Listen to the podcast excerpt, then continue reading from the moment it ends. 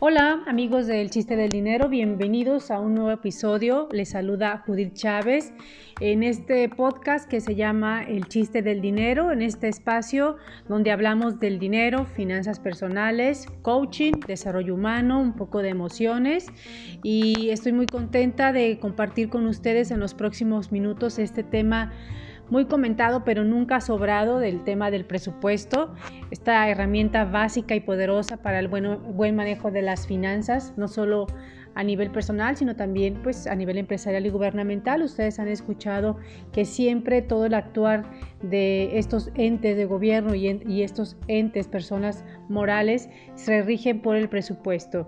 Pero antes de comenzar de lleno con el tema, les invito a que me busquen en mis redes sociales. En todas ellas me encuentran como Judith Chávez. Eh, conozcan mi página, por favor judithchavez.com y me encantaría saber que, pasaron a visitarme en este espacio que fue creado para compartir contenido sobre las finanzas personales y el coaching.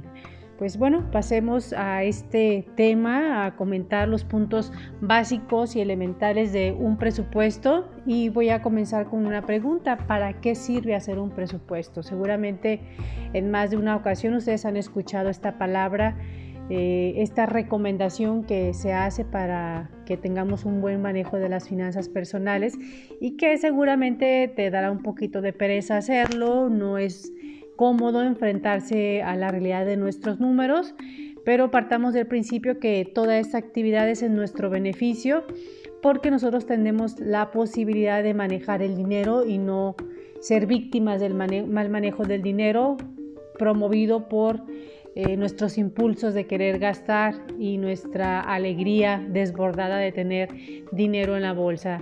Entonces el presupuesto pues es una herramienta de control la cual nos permite administrar adecuadamente y lo pongo entre comillas porque la adecuadamente dependerá de nuestra constancia, de nuestra disciplina. No hay ningún factor externo más que nosotros mismos para poder administrar estos recursos que recibimos. Entonces es lo que hacemos en el presupuesto, pues eh, administrar los ingresos y lo que gastamos.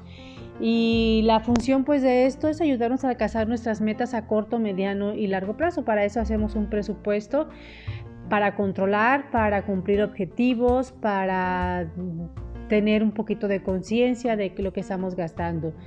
Eh, desde mi punto de vista, eh, el presupuesto es un mapa donde trazamos la ruta que llevará nuestro dinero para llegar al destino que nos hemos fijado como meta. Eso es una, es una definición que a mí me, resulta más eh, empática con lo que yo visualizo. A lo mejor será porque tengo un buen porcentaje de visual y yo lo veo así, pues hacia dónde va el dinero que yo estoy recibiendo.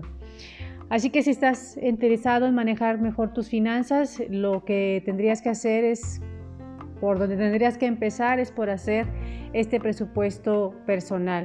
Y bueno, eh, te quiero compartir algunos puntos que debes de considerar pues para esta elaboración.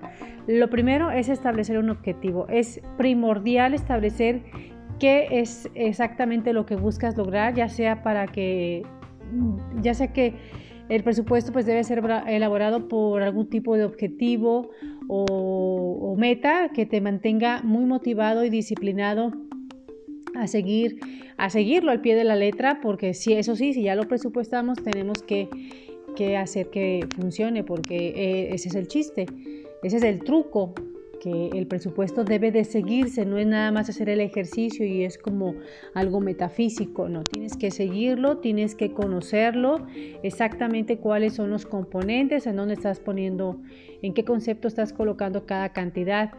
Eh, y una vez que tengas seleccionado el objetivo, pues dependerá el plazo que quieras lograrlo y este puede ser, bueno, dependiendo del objetivo, qué es lo que quieras lograr.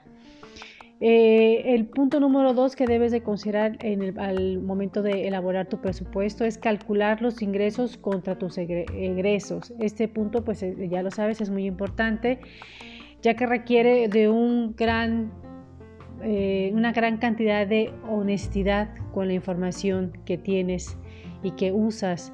En el caso de los ingresos, se debe de sumar todos los ingresos fijos que logres durante determinado plazo, porque bueno, el presupuesto puedes hacerlo de manera semanal, de manera quincenal, mensual eh, o anual, e incluso si fuera un presupuesto familiar. Entonces sí es muy importante considerar todos los ingresos que tengas, ya sea por sueldos, si recibes comisiones, si recibes eh, intereses, rentas, eh, algún tipo de utilidad que, estés recibiendo por alguna inversión que tengas trabajando, todo eso se debe de considerar. En el caso de los egresos, pues se deben de sumar todos los gastos como deudas, pago de servicios, arrendamientos, los gastos recurrentes, también los que son de manera ocasional. Al final, el cálculo de ambos, pues eh, deberán de cotejarse para poder evaluar si eh, el resultado de este ejercicio resulta que los ingresos son suficientes para afrontar los gastos y sobre todo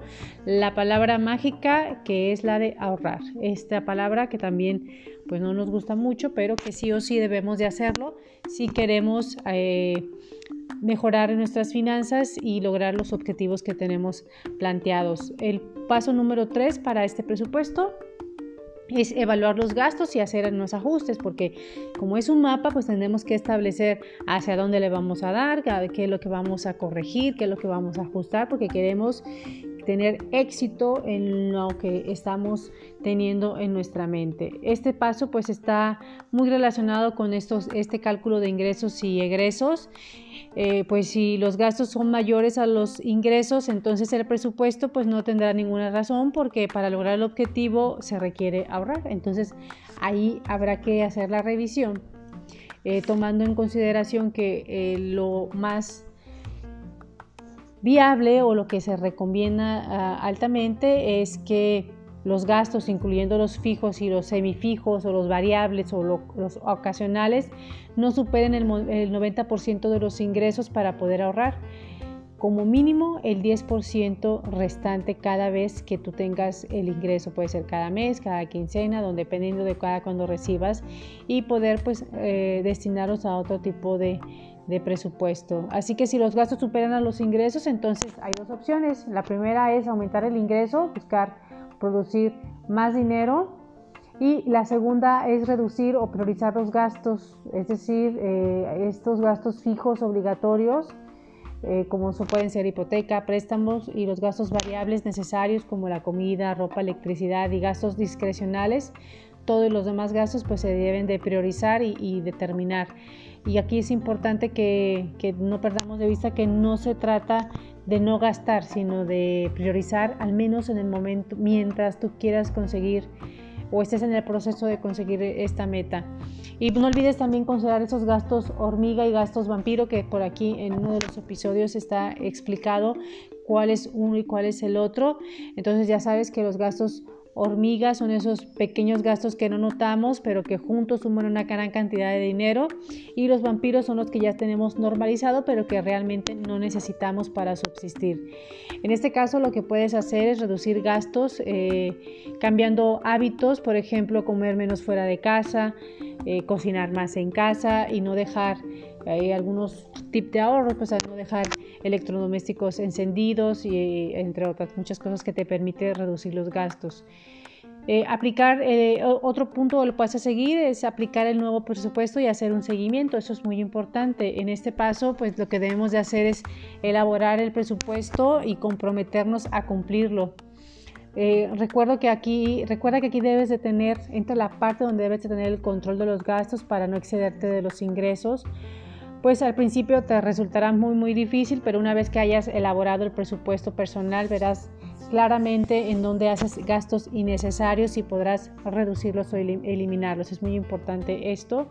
Y finalmente, pues lo que hay que hacer es revisar periódicamente y hacer ajustes, estos ajustes, ajustes, ajustes, porque a lo largo de los días habrá que revisarlo para ver si se ajusta a la realidad o qué tanto no puedes cambiarlo, pero se trata también de aplicar una máxima de esfuerzo para que esto sea posible y tenga un beneficio para ti. Eh, recuerda que si tus ingresos también aumentas, pues lo ideal es no dejar que los gastos también aumenten, porque pues entonces cuál sería el sentido. Se trata de tener la mayor cantidad de dinero que puedas acumular para poder hacer una inversión que pueda eh, darte otro ingreso y que pueda asegurarte un ingreso pasivo y que ese ingreso pasivo se convierta en otra inversión y que y así vayas creando una bola positiva de, de, inversiones y de pasivos. Eso es muy importante que no lo pierdas de vista, que esto no termina, lo que importa es de que tú puedas vivir eh, no limitadamente, pero tampoco minimalistamente, sino, eh, no sé si fue bien dicha esa palabra, pero que puedas tú también... Eh, no aumentar tus gastos, pues a menos, a menos de que los ingresos que pasivos que obtengas superen con mucho los gastos que ya ti, que, que son suficientes para vivir y darte pues algunos otros lujos. Pero una vez que ya tengas muy bien controlado los ingresos, una buena cantidad de ingresos pasivos. Eh, otro eh, dato importante que hay que considerar al elaborar un presupuesto es contar solamente con los ingresos fijos para los gastos fijos. Eso es importante que no estés considerando para gastar los ingresos variables ya que pues, se trata de controlar el, presupuesto y, evitar las sorpresas de liquidez para, no cumplir con, para poder cumplir con tus compromisos de pagos. Es muy importante cuando no tienes ingresos eh, eh, fijos eh, que son variables, pues entonces hay que, hay que promediar cuáles son estos ingresos y pues insistimos aquí en el punto de que hay que producir más dinero. En resumen, eh, elaborar el presupuesto personal requiere tener un objetivo en mente, eso es muy importante, y de allí tomar la decisión de cómo lograr financiar dicho objetivo y en cuánto tiempo lo quieres lograr.